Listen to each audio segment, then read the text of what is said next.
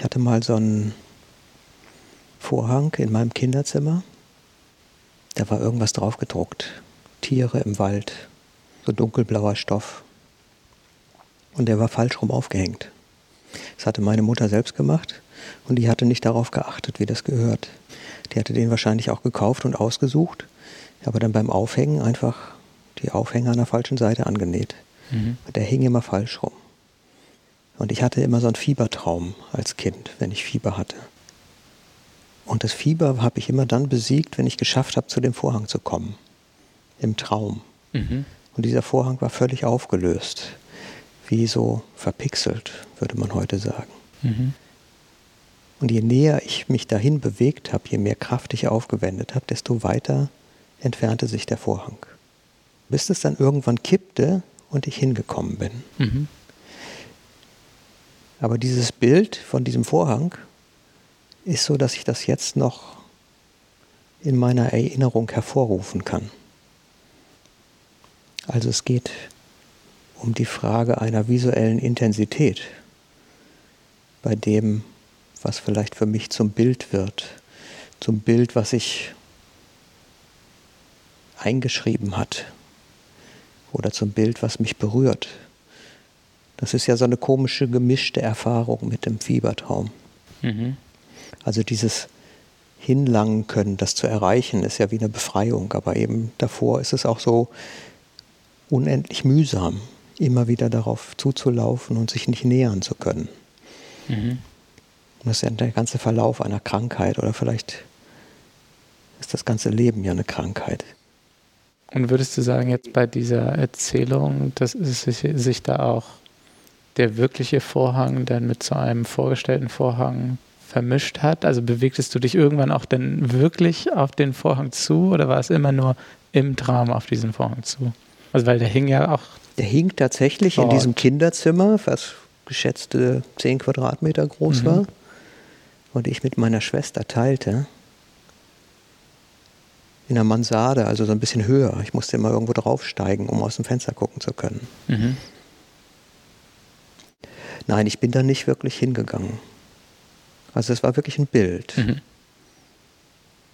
Wäre ein interessanter Versuch, dass das Bild eigentlich etwas ist, dessen man nicht habhaft werden kann. Ja, man kann das nicht anfassen. Jetzt kann ich gleich so einen ganz radikalen Schritt machen in die Gegenwart. Wir sitzen ja hier in meinem Atelier und hier stehen gerade so ein paar Cotton Paintings rum die ja so eine ganz komische Gemeinheit haben. Die haben ja auch was mit Stoff zu tun und die haben auch die haptische Anmutung, dass man eigentlich sofort dranlangen will. Darf man nicht. Kann man natürlich. Aber wenn man das macht, dann kommt auch die Enttäuschung. Mhm. Also dann stellt sich raus, dass das eine Täuschung ist. Es ist eigentlich kein Stoff. Also dieses Weiche, was man erwartet, ist eine glatte Oberfläche. Die Cotton Paintings sind ja auch jetzt in deiner Arbeit, würde ich sagen, dem Vorhang am nächsten. Mit diesem stofflichen und dann was fiebrig abstraktes. Ja, was fiebrig abstraktes kann ich weit fassen. Ich habe mir oft überlegt, wie es wohl Matisse gegangen ist mit dieser Nachricht des Ausbruchs des Ersten Weltkrieges. Ja, der hat La Porte Fenêtre in, in 1914 gemalt. Mhm. Das ist diese eigentlich ziemlich bekannte Aussicht aus seinem Fenster in Paris mit Blick auf Notre Dame, wo plötzlich nur noch der Fensterrahmen abstrakt da ist. Und alles, was draußen ist, ist schwarz. Also nicht zugemalt, aber es ist dann nichts mehr. Mhm. Diese irrsinnige Form von Abstraktion in, in, in, der, in, in seiner Bildvorstellung, die er immer geleistet hat in einer ja, fröhlich, in einer fröhlichen Art, möchte ich fast sagen. Das klingt so ein bisschen zu leicht für die Arbeit. Aber trotzdem war das nie durchdrungen mit großer Skepsis und Sorge. Mhm. Und La Porte Fenêtre ist da einfach anders. Aber das ist eben auch da, dieses Bild, dieses Nicht-Fassbare. Mhm. Und das ist ja immer eine Entscheidung, ob ich das, formuliere ich mein Leben darüber sozusagen in, in Negation und Zuweisung von dem, was nicht geht oder mich nicht anbelangen soll, äh, mich zu verhalten oder versuche ich dem was entgegenzusetzen, um es vielleicht für mich selbst ein bisschen leichter zu machen. Mhm. Dem sich verhalten müssen? Dem sich verhalten müssen, klar. Also ich kann ignorieren, in welcher Welt ich unterwegs bin, oder ich kriege das mit und wenn ich das, je mehr ich davon mitkriege, desto mehr fährt mich das natürlich auch an. Mhm. Weil es nicht so einfach ist. In einer relativ feindlichen Welt. Ja, sei denn, man richtet sich da ein. Dann ist es vielleicht eine Frage der Drogen im weitesten Sinne. Ja? Welche TV-Serien oder welcher Kon Konsum äh, mich da rausholt und mhm. mittelfristig über Wasser hält. Es funktioniert ja bei relativ vielen. Mhm. Aber nochmal, ähm, vielleicht kannst du die Frage ja auch nochmal und anders beantworten. Wie arbeitest du eigentlich mit Bildern? Ja, spontan habe ich gedacht, ich arbeite nicht mit Bildern.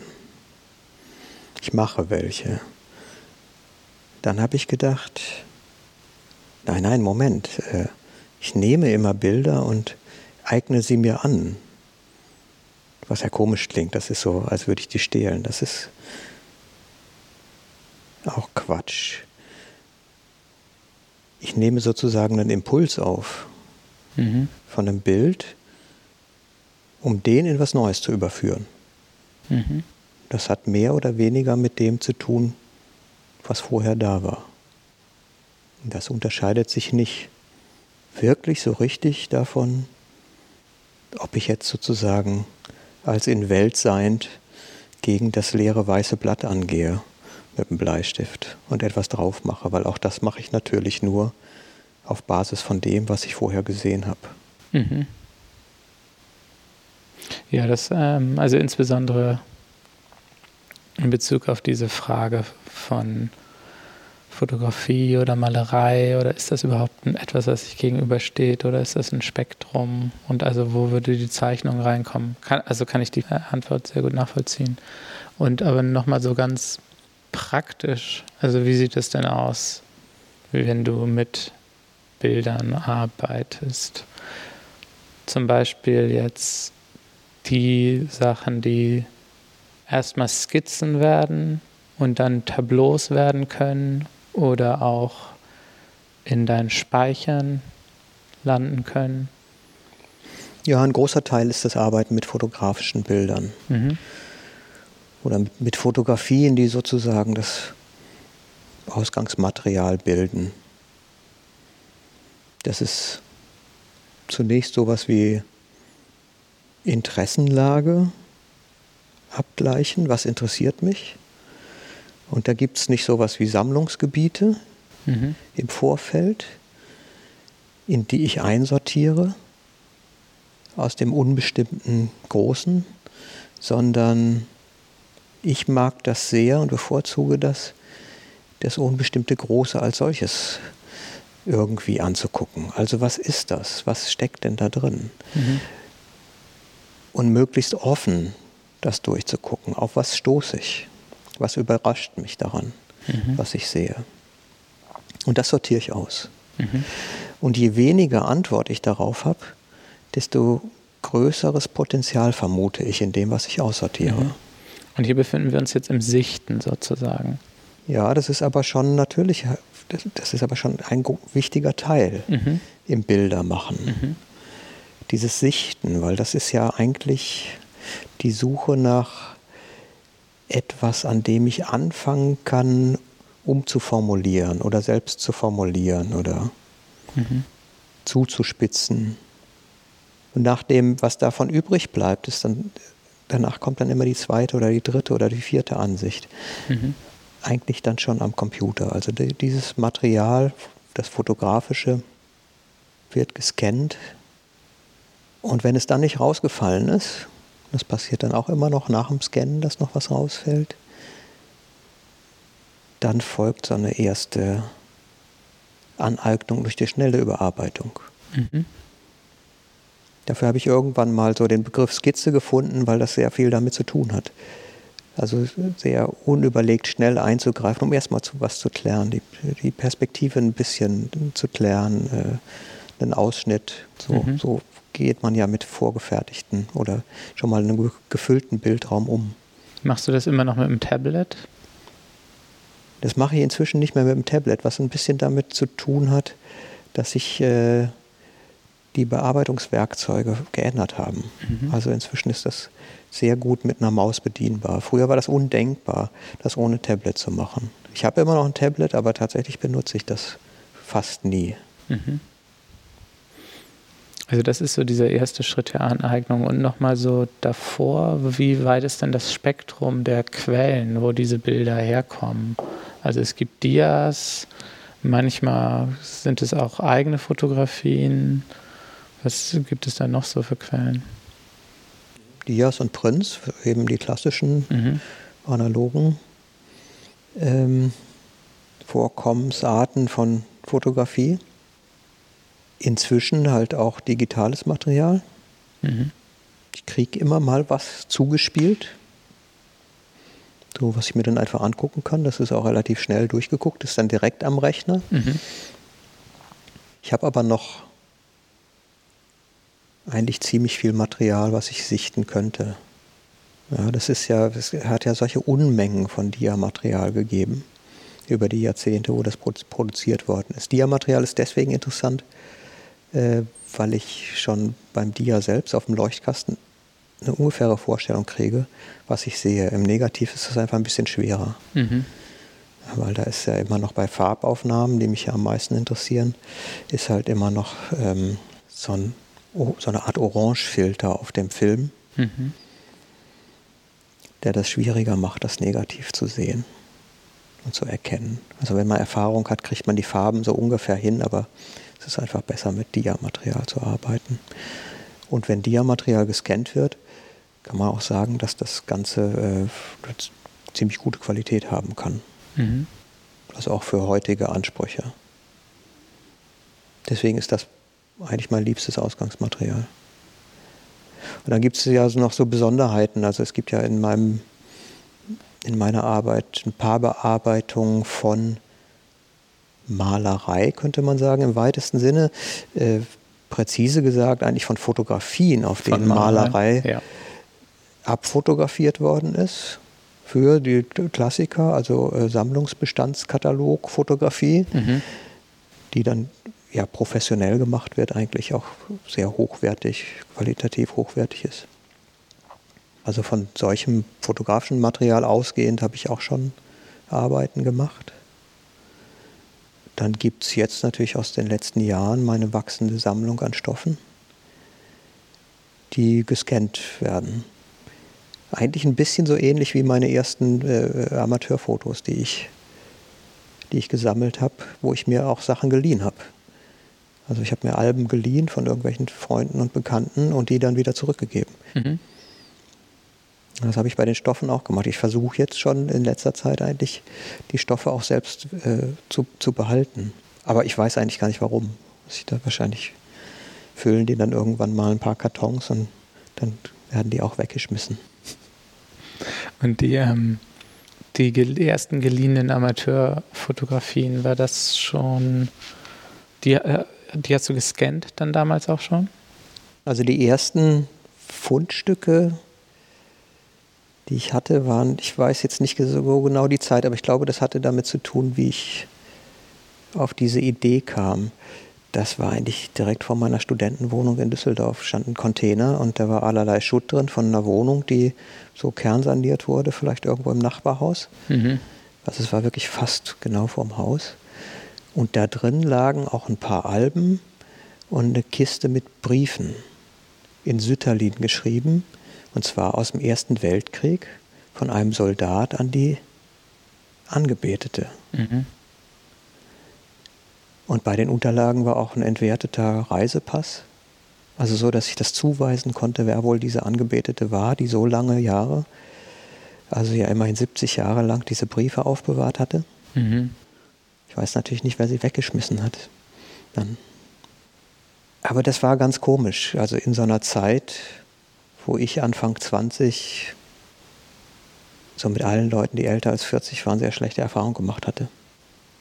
Ja, das war so, ich hielt, glaube ich, sehr pauschal alle ab einer bestimmten Generation für schuldig. Das ist aber auch eine Überlebensfrage gewesen, weil ich wusste nicht genau, was ich machen kann oder will überhaupt, welche Perspektive mein Leben haben könnte. Aber ich hatte eine Idee, was nicht geht und da war halt eine bestimmte Generation sehr daran beteiligt. Mhm. Ja, und da war so, naja, immerhin hatten, hatten die 70er Jahre Schule das nicht geschafft, mich davon zu überzeugen, dass es da äh, irgendwie andere Perspektiven gibt. Mhm. Also ich glaube, selbst die jungen Lehrer, die ich hatte, waren fast durch die Bank sehr konservativ. Und jetzt hast du das gerade so verbunden mit diesem Finden des Albums und der Briefe. Wie führt dich das denn sozusagen zu den, deiner Arbeit?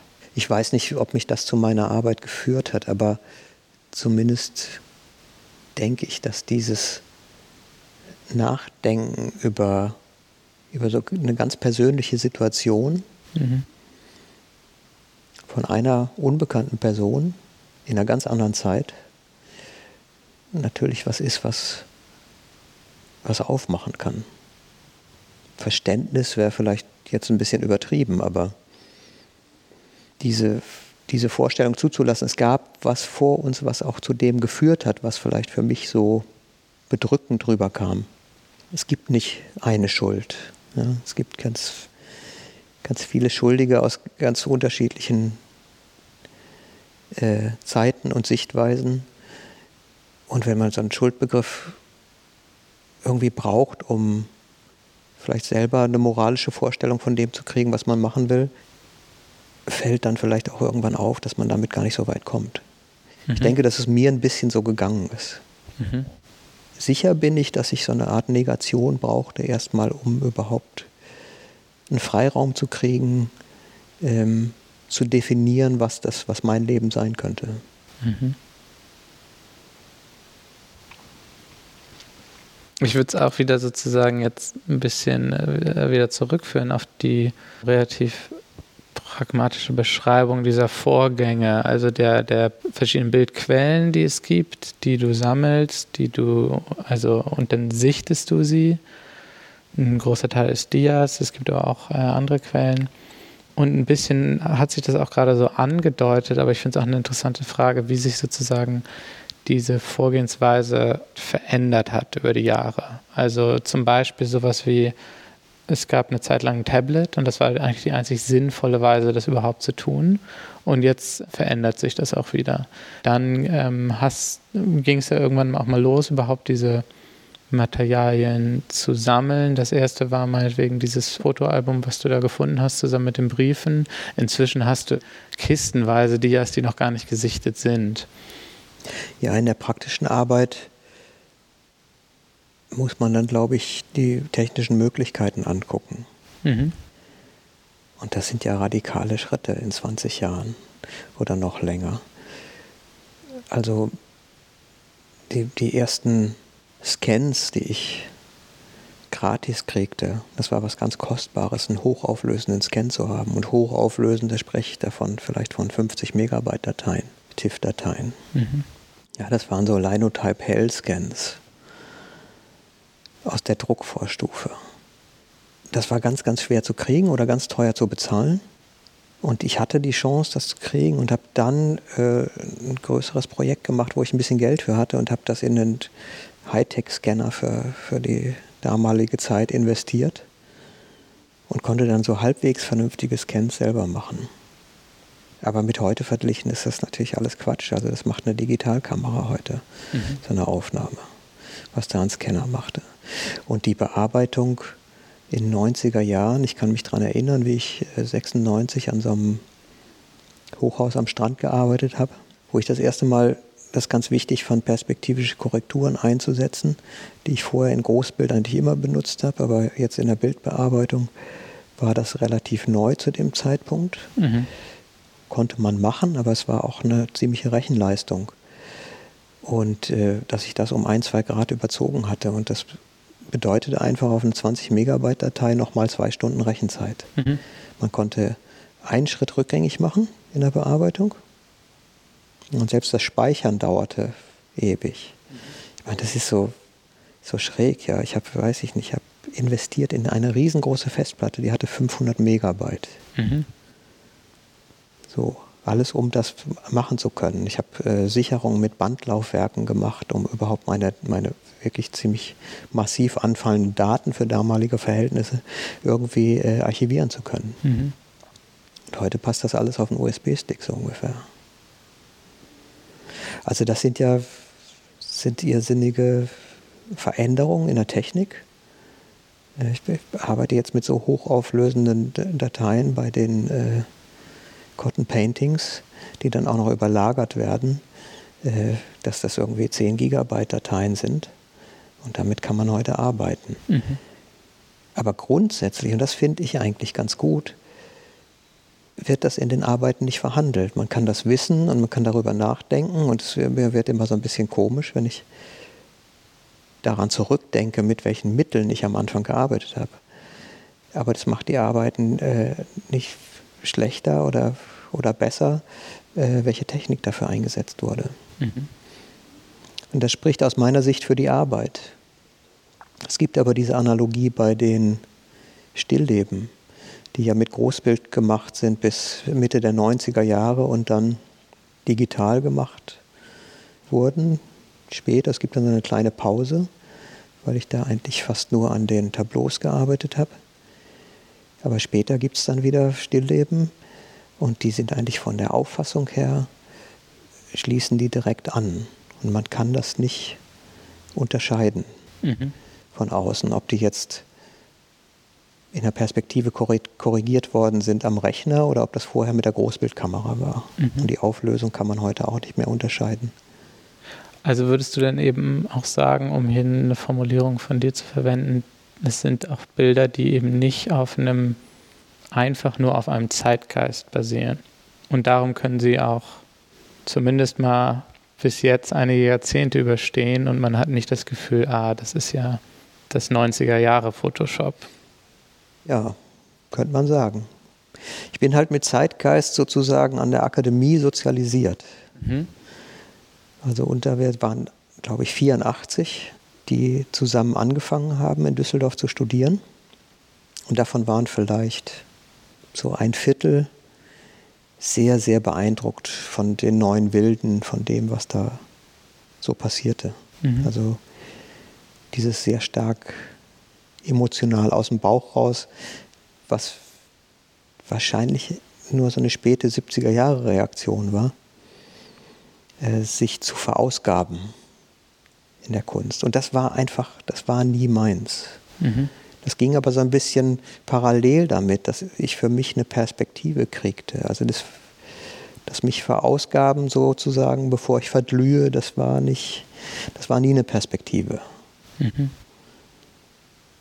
Und ich hatte da schon viel Sympathien dafür, aber das war einfach nicht meine Sache. Mhm. Und das ist, ich weiß nicht, ich habe 30 Jahre versucht, Kippenberger irgendwie nachzuvollziehen. Und es ist nie meine Sache geworden. Es ist einfach genau andersrum. Und ich, ich finde das ganz respektabel und er lebt leider nicht mehr. Aber das ist einfach überhaupt nicht meine Kunst und so. Ich habe für mich halt eine, eine Form von Dialog mit meiner eigenen Arbeit, die nicht so stumpf ernsthaft ist. Die ist intensiv, aber intensiv bedeutet genauso lustig und äh, dramatisch und äh, erheiternd wie viele Sachen sein können. Also es ist eigentlich ein ganzes Spektrum. Und es mhm. ist nicht, nicht so ein Rauskotzen.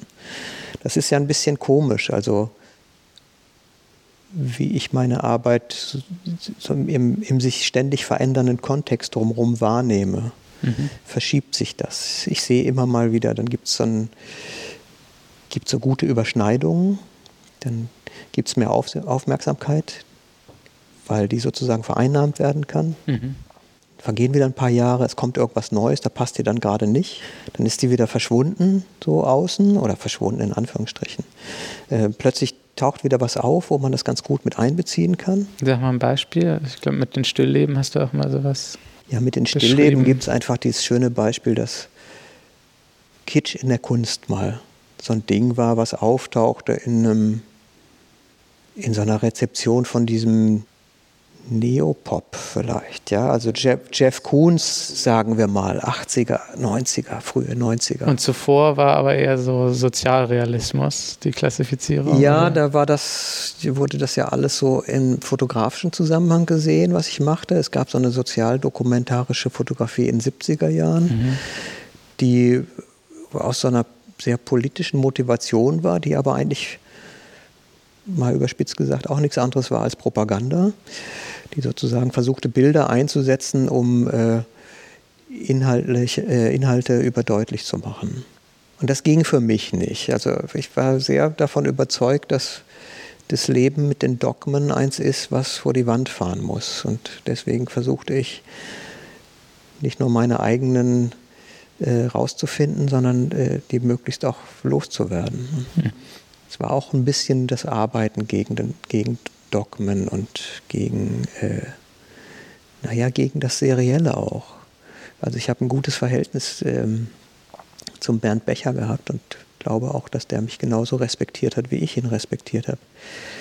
Und trotzdem war das, was er machte, aus einer anderen Zeit. Also das war für mich nicht möglich. Mhm. Das war für ihn auch nicht einfach zu verstehen. Also er konnte da wirklich mit umgehen, dass ich sagte, so, ich meine das nicht so. Mhm. Das geht nicht. Ich will jetzt nicht in einer Serie das hundertmal vorführen, was eigentlich in einem Bild schon anklingt. Mhm. Und wenn man das nicht sehen kann, dann ist das ja nicht schlimm. Also kann, man kann dem ja eine Chance geben. Vielleicht sieht man das in zehn Jahren oder man sieht es halt nie. So. Aber eigentlich ist das vielleicht auch so eine Art von glücklichem Ego-Trip gewesen, den ich mir geleistet habe. Weil das den Nebeneffekt hatte, dass die Arbeit für mich selbst spannend geblieben ist und nicht so sehr abhängig wurde von dem, wie die Reaktion von außen mhm. darauf war. Nochmal in Bezug auf die dem nicht seriellen dann, es kommen dann ja trotzdem irgendwann Ordnungen. Also es gibt dann ja irgendwann sowas wie ja, Gruppierungen oder auch Reihungen, aber die entstehen anders. Ja, Reihung und Gruppierung haben ja nichts damit zu tun, äh, mit, mit, dem Seriellen in der Fotografie oder mit serieller Kunst schon gar nicht. Also Ordnung fängt, glaube ich, ganz rudimentär an, da wo man etwas Chaotisches versucht nachzubilden. Mhm. In dem Moment, wo man sozusagen das Chaotische verdoppelt, werden zwei Sachen vergleichbar miteinander.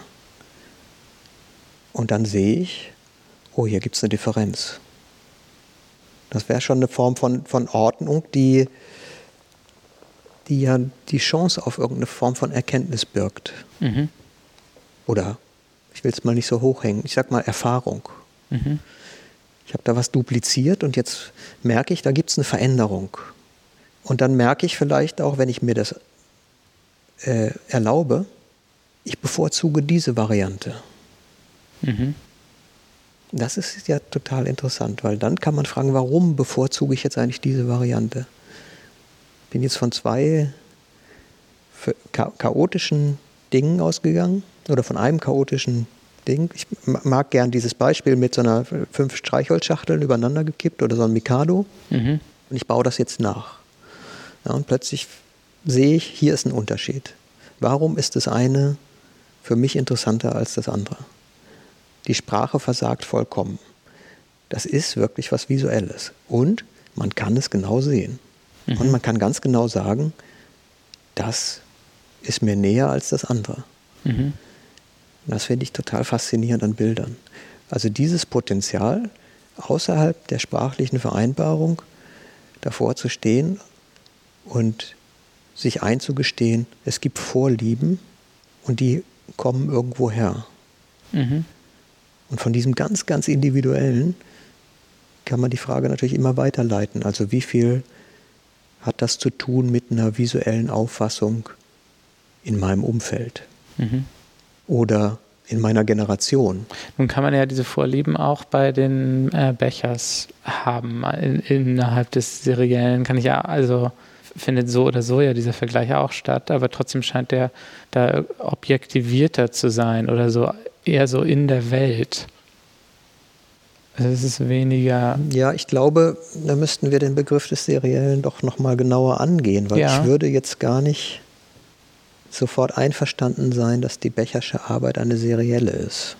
Also zumindest Bernd hatte für sich den Schlüssel gefunden der Gegenüberstellung, und zwar der komplexen Gegenüberstellung.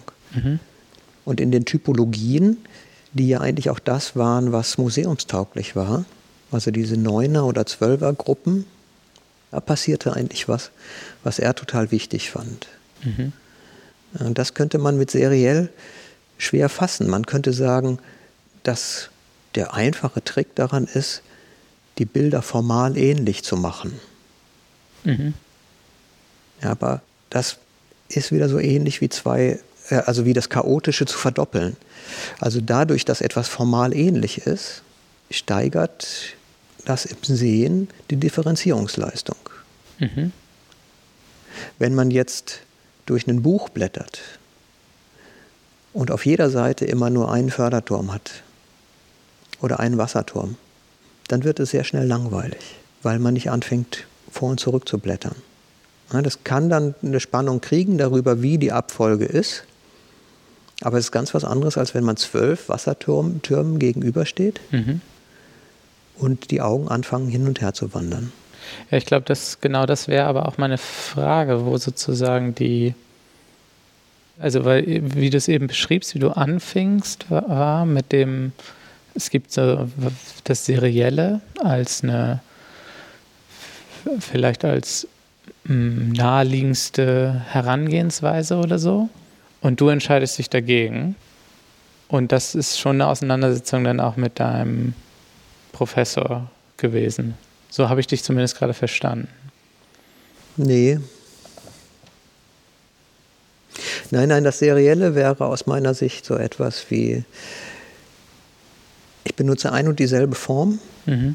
und eine und denselben Inhalt, um durch die Anreihung zu unterstreichen, wie wichtig mir der Inhalt ist. Da geht es gar nicht so um die Differenzierungsleistung mhm. zwischen zwei oder mehreren Bildern. Mhm. Da geht es mehr, mehr darum, äh, sozusagen Volumen zu schaffen, um die Bedeutung zu erhöhen. Das ist, glaube ich, was anderes. Eine Auseinandersetzung mit der Arbeit von den Bechers, die war nicht wirklich gefordert. Nee, ich, ich weiß auch gar nicht, ob mit der Arbeit, aber ja mit der, also so wie du es gerade eingeführt hast, war ja das sozusagen zumindest die Möglichkeit oder die Frage ja wäre, warum machst du das nicht mal seriell? Nee, weil mich das gelangweilt hat. Ja, genau. Ja. Also das, das, Serielle hat mich zunächst sehr gelangweilt. Mhm. Ich habe es vielleicht auch gar nicht verstanden, was man damit machen kann. Weil ich nicht darüber nachgedacht habe, wie ist die Außenwirkung. Also für mich war diese, dieser Spannungsbogen zwischen Bild und mir selbst das Wichtigste. Das ist vielleicht auch geblieben. Mhm. Und nicht,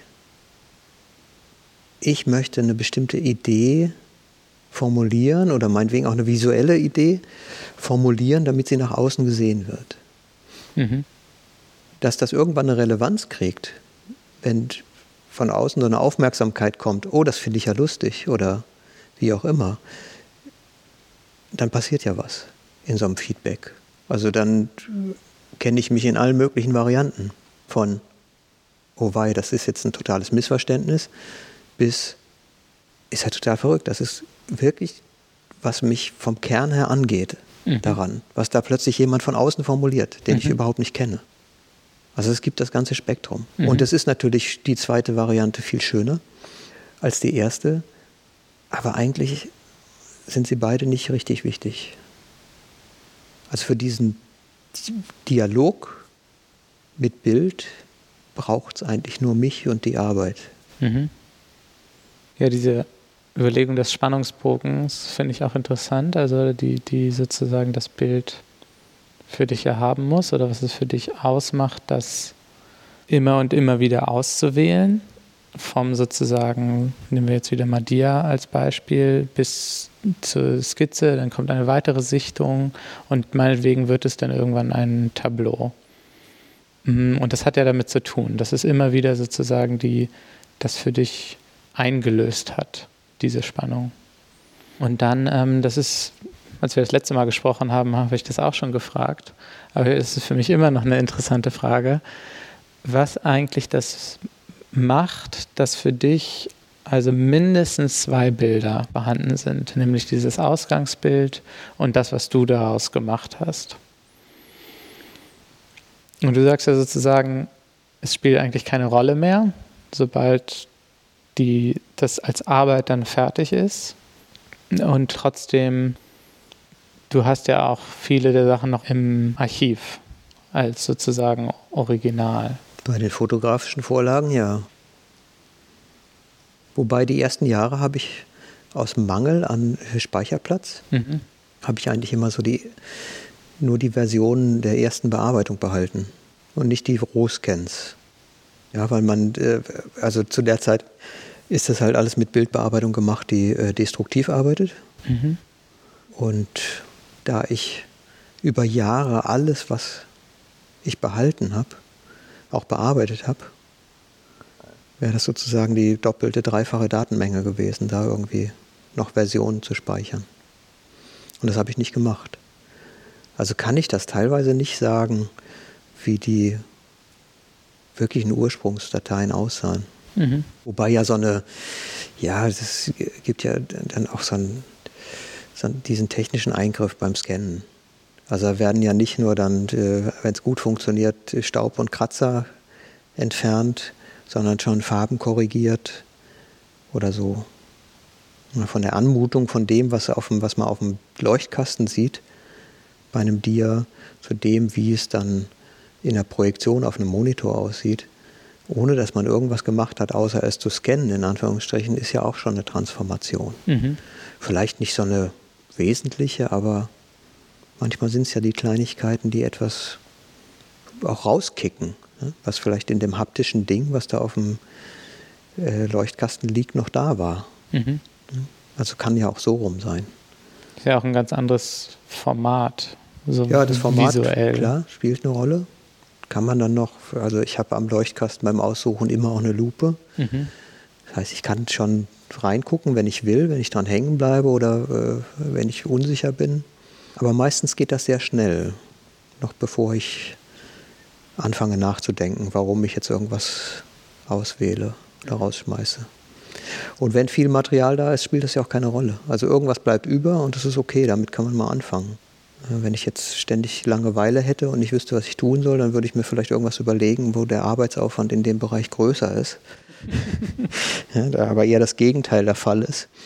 Ähm, ich mag das auch, dieses schnelle damit umgehen. Mhm. Und ich mag immer noch die Idee der Analogie zum in Welt geworfen sein. Also während ich hier ja in Anführungsstrichen spazieren gehe zwischen diesen transformierten Bildwelten anderer Leute, mhm. ist ja das irgendwo aus dem Zug zu steigen in der Stadt, wo ich noch nie war, mit einer Kamera in der Hand und sofort anzufangen zu fotografieren. Alles, wo ich irgendwie dran hängen bleibe, ohne dass ich drüber nachdenke und schon ganz ohne, dass ich irgendwas Bestimmtes suche, ist ja vom Vorgehen ganz ähnlich. Ich bin in, ich bin in Welt, mit irgendeiner Form von Aufzeichnungsgerät. Das könnte ja auch ein Notizblock sein. Mhm. Ich mag diese, ich versuche es so ein bisschen distanziert zu beschreiben, weil ich mag sehr diese Analogie äh, zu Luhmanns Zettelkasten. Äh, wie, wie kommt man zu Material? Mhm. Ja, der 90.000 Zettel fabriziert hat, nicht indem er da äh, seine Eindrücke drauf irgendwie draufgebracht hat in Schriftform, sondern indem er seine Eindrücke transformiert hat auf diesen Zettel. Und zwar in einer absichtslosen Form. Er hatte nicht die Erwartung, dass er das jetzt wirklich braucht. Aber er hat das nicht ausgeschlossen, dass er es irgendwann gebrauchen kann, mhm. was ihm da begegnet ist. Und so ähnlich entstehen meine Skizzen, ob ich die jetzt auf Basis von Fremdmaterial am Rechner also es ist nicht auch ein oder genau vorher festgelegtes Ziel ausgerichtet. Genau. Also es hat eine, und das hat, hat halt, eine Eigenlogik, aber. Das ist halt, ähm, das ist so simpel wie radikal anders zu einem absichtsvollen Vorgehen. Weil nur so können äh, Sachen, oder naja, nee, Sachen passieren tun ja immer, die nicht erwartet sind. Aber ähm, das ist einfach offener dafür. Mhm. Dingen zu begegnen, äh, die ich nicht kenne. Und das ist eigentlich das, was mich interessiert. Mhm. Also ich bin, ich halte mich für einen relativ strukturierten Menschen. Und für mich ist das so Lebenselixier, mir den Teppich unter den Füßen wegzuziehen und in den freien Fall zu kommen, weil das macht mir Spaß. Mhm. Wenn du diese Bilder dann Du hast es auch mal beschrieben, es wird dann, war dann am Anfang erstmal ein Haufen, als du anfingst, die auf deinem Computer auch zu haben, deine Bilder. Und dann irgendwann fing es aber an, dass die auch eine Ordnung bekommen haben. Ja, das Material hat nicht eine Ordnung gekriegt, sondern es hat viele Ordnungen. Und da kommen so biografisch so ein paar Sachen zusammen. Also ich habe äh, mein Studium zum größten Teil mit Auftragsfotografie finanziert. Also angefangen von Wohnungsrenovierung und später dann Auftragsfotografie, weil das ein bisschen lukrativer war.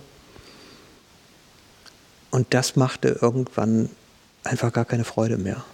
Mhm. Und es fühlte sich zu nah an an dem, was ich machte. Also das beschränkte mich auf irgendeine Art in, in, in meiner eigenen Arbeit mit diesem Medium. Und weil ich so eine Affinität dazu hatte und schon äh, während meiner Schulzeit in den 70ern so meine erste Programmiersprache gelernt hatte. Sehr rudimentär auf völlig einfachen System, aber ähm, irgendwie hatte ich so eine Affinität dazu, wie zu zahlen. Habe ich relativ früh meinen ersten eigenen Rechner gekauft, mhm. hatte aber davor sogar schon noch eine zweite Sprache gelernt, eine Hochsprache. Und dann bin ich ein bisschen über Datenbanken gestolpert. Und dieses, was man analog so schwer darstellen kann, oder zu dem Zeitpunkt hätte ich noch gesagt, was nicht darstellbar ist analog, mhm.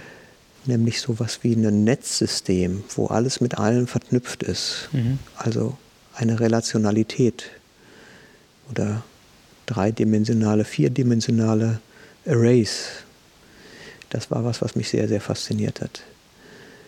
Und das machte plötzlich was möglich, was genau meinen ganzen ähm, Widerstand und Verdachtsmomenten sehr zuspielte. Nämlich es konnten Dinge gleichzeitig sein, die vorher nicht möglich waren. Mhm. Und nichts anderes ist diese Sortierung und deswegen auch, glaube ich, keineswegs seriell. Ich habe angefangen, meine Arbeiten sozusagen multiple zu sortieren. Nicht eine Schachtel, wo alle in eine Reihenfolge kommen und nur ganz bestimmte, sondern jede Arbeit konnte in verschiedene Schachteln. Und je nachdem, in welcher Schachtel die war und wie die da sortiert war, sah sie ein bisschen anders aus. Und das ist natürlich auch ein alter Hut, also wie bin ich gestimmt und wie bin ich gestrickt und welche Tageszeit ist gerade und was habe ich vorher erlebt und an welchem Ort bin ich so blicke ich auch auf das, was ich sehe. Mhm. Und wenn ich das Gleiche an einem anderen Tag, an einem anderen Ort oder sonst wo sehe oder einfach nur in einer anderen Zeit, blicke ich anders darauf. Und das sind ja sehr feine Unterschiede, die aber deswegen nicht nur von kleiner Bedeutung sein müssen. Mhm.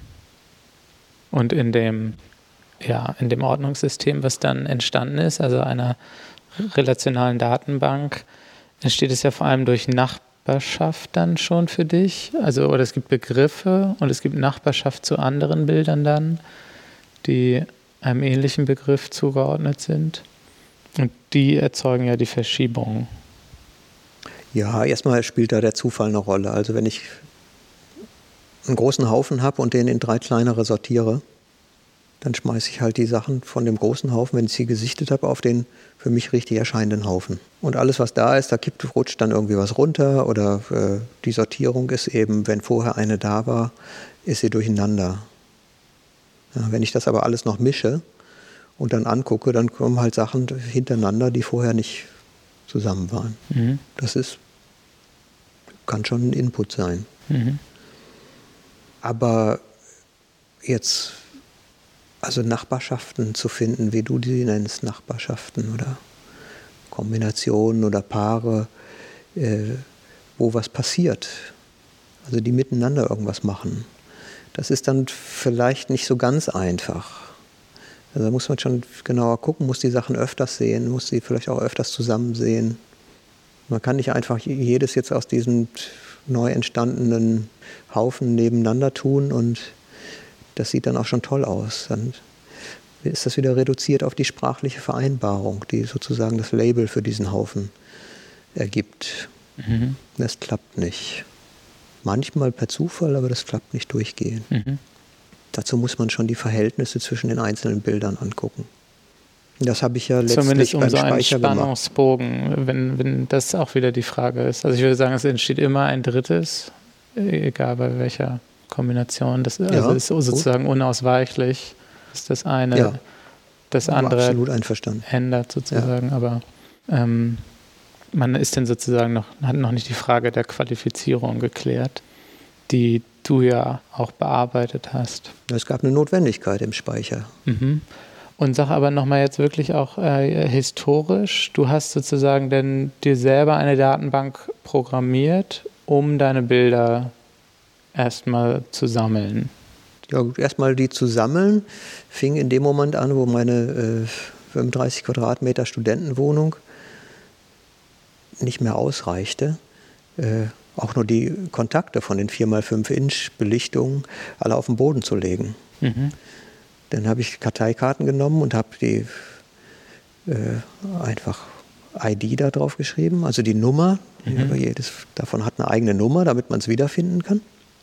Und um damit hantieren zu können mit diesen Karteikarten, habe ich Bildbeschreibungen da drauf geschrieben. Mhm. Was sehr äh, sehr lustig war, weil das wirklich eine Herausforderung ist, in zwei Sätzen oder in einem Satz ein Bild zu beschreiben, sodass ich das sozusagen im Volumen von, ich weiß nicht, bei wie viel ich da war, 200, 250 Belichtungen oder so, in Großbild, dass ich das äh, wieder wiederfinde. Und bei diesem Schreiben auf die Karteikarten fiel mir auf, dass bestimmte Sachen wie mehrfach auftauchen, wie Zahlen. Ja, da sind irgendwie zwei gleiche Objekte, drei gleiche mhm. Objekte oder Farben, die dominant sind. Und das ist natürlich schon der, der erste Schritt zu einer Relationalität. Und dann konnte ich aus diesem Karteikasten halt alle raussuchen, wo die Zahl 2 vorkommt. Mhm. Und mir dann die entsprechenden Bilder suchen. Und das wäre wär was, was ich nie gemacht hätte. Diese Form von Sortierung. Also eigentlich war die Sprache so eine Art Hilfsmittel, die wieder zurückgeführt hat zum Sehen, und zwar zu, zu einem Sehen, was vielleicht durch Zufall mal entstanden wäre, dass zwei, wo zwei Objekte eine Rolle spielen, nebeneinander sind. Aber dann auf einmal 15 zu haben, wo zwei Objekte eine Rolle spielen, äh, wird dann total komisch. Weil das behält so eine Diskretion, das, ist, das muss auch nicht daneben stehen. Ja, und man kann es trotzdem, wenn man sich ein bisschen Zeit gibt, kann man das rausfinden. Nun ist so zwei Objekte noch einfach, aber ja, welche Kriterien auch immer da sind. Und dann ist man ganz schnell da. Und der Unterschied ist jetzt vielleicht auch zum seriellen, wenn man jetzt sagt, ich, ich arbeite jetzt mal seriell zum Thema zwei Objekte. Genau. Und dann gehe ich los und dann fotografiere ich immer so zwei, die irgendwie ja. so das ist lustig halt miteinander anders. sind. Wenn, ja. Und bei dir ist es eher, dass du es findest. Und dementsprechend ist auch eigentlich, aber der Schritt ist zum Beispiel jetzt rauszufinden, wenn man es nicht weiß, wahrscheinlich schon schwerer. Und ich würde auch sogar sagen, es ist, wenn man es dann rausfinden würde, es sich trotzdem nicht dann auflöst auf einmal. Weil man ja, sozusagen gesagt hat, ah, das werden. ist der Gag. Genau. Ja, das wäre so ein bisschen das, also im, in so ein bisschen negativen äh, Sinne wäre natürlich das der Gag vom Seriellen. Also man hat jetzt das eine gefunden, mhm. weil man es oft genug gesehen hat, hat man es kapiert und dann ist es auch gut und dann kann man gehen. Mhm. Und äh, ich bin, bin ja fest davon überzeugt, dass es so eine, so eine anarchische Kraft von Bildern gibt, die irgendwo anders liegt. Die, die sozusagen sich komplett der Versprachlichung verweigert und einen nicht in Ruhe lässt.